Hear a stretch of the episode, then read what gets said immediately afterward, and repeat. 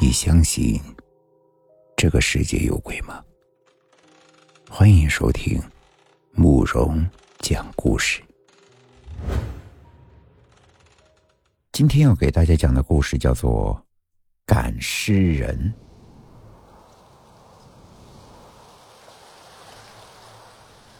李德才，湘西清镇的一个孤儿。十岁那年，为了生存，他在山上与野狗争抢兔子。却被愤怒的野狗给破了相。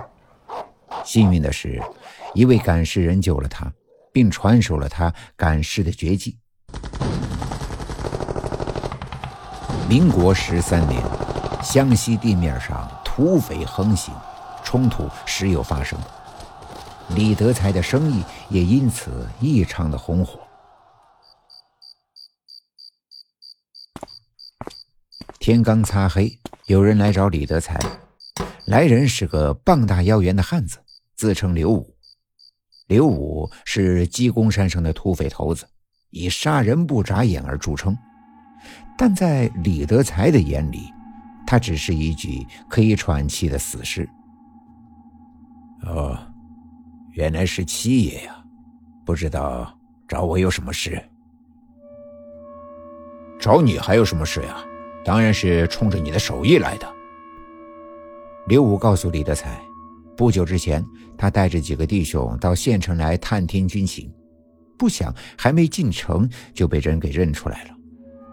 结果和官兵打了一场，混战之中，手下的五个弟兄就全死了。这不，就来找他把尸体给赶回老家。到了鸡公山上。李德才才看到了那几具血肉模糊的尸体，他熟练地拿出药丸、黄符和黑布袋，一边嘀咕着咒语，一边处理尸体。半晌后，他拿出一瓶酒，喷在尸体上，喝道：“还不起来，跟我回家！”说来也奇怪。那本已经没有了生命的尸体，此刻竟然像复活过来了一般，关节僵硬的站了起来。一路行走了不知有多久，眼前出现了一间深藏在树木草丛中的小茅屋。这个小茅屋说不出的诡异，这就是湘西一带特有的死尸旅馆。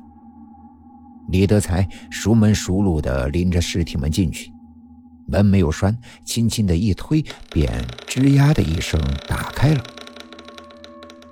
一个瞎眼老头正在吃饭，听见了动静也不开口，默默地起身走到后室中去。李德才让那些尸体进屋后，便各自面朝墙壁站好，然后自己在锅里舀了一碗饭吃了起来。这刘武从来没有在这种地方停留过，一身的鸡皮疙瘩都竖了起来。他吐了一口说：“妈的，真晦气！”然后连饭也不吃，就跑到屋里去睡了。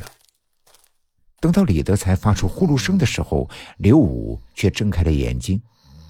他仔细的听了听他的呼噜声，确定他不是假睡，这才一骨碌的爬起来，来到了外面。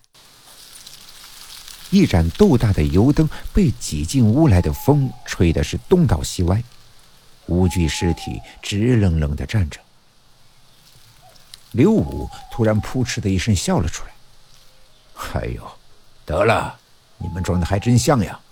好了，他睡着了，你们歇口气吧。”话音刚落，就见那些尸体一起动了起来，他们纷纷的揭去身上的黑布。这，哪是死人呀？分明都是活人呀！他们纷纷抱怨道：“真他妈累啊！要不是为了货，老子才不干呢。”就是呀，真累。刘武忙让他们安静一点，别把李德才给吵醒了，又开口说道：“货都还在吧？”“啊，都在呢。”跟着那五个人掀开了衣服、袖子、裤管，这些地方都紧紧的绑着一些油纸包。刘武松了一口气，说道：“这就好，我就说吧，这是个不错的主意。原来刘武不仅是土匪，还是个大烟贩子，急需要钱来补充军需，而贩卖烟土的利润非常大。只是最近的驻军严查贩卖烟土，一旦查获烟土，没收人枪毙。他们的好几路人马都这样遭了殃，没办法，只有刘武亲自出马，找到李德才赶尸来做掩护，运输烟土。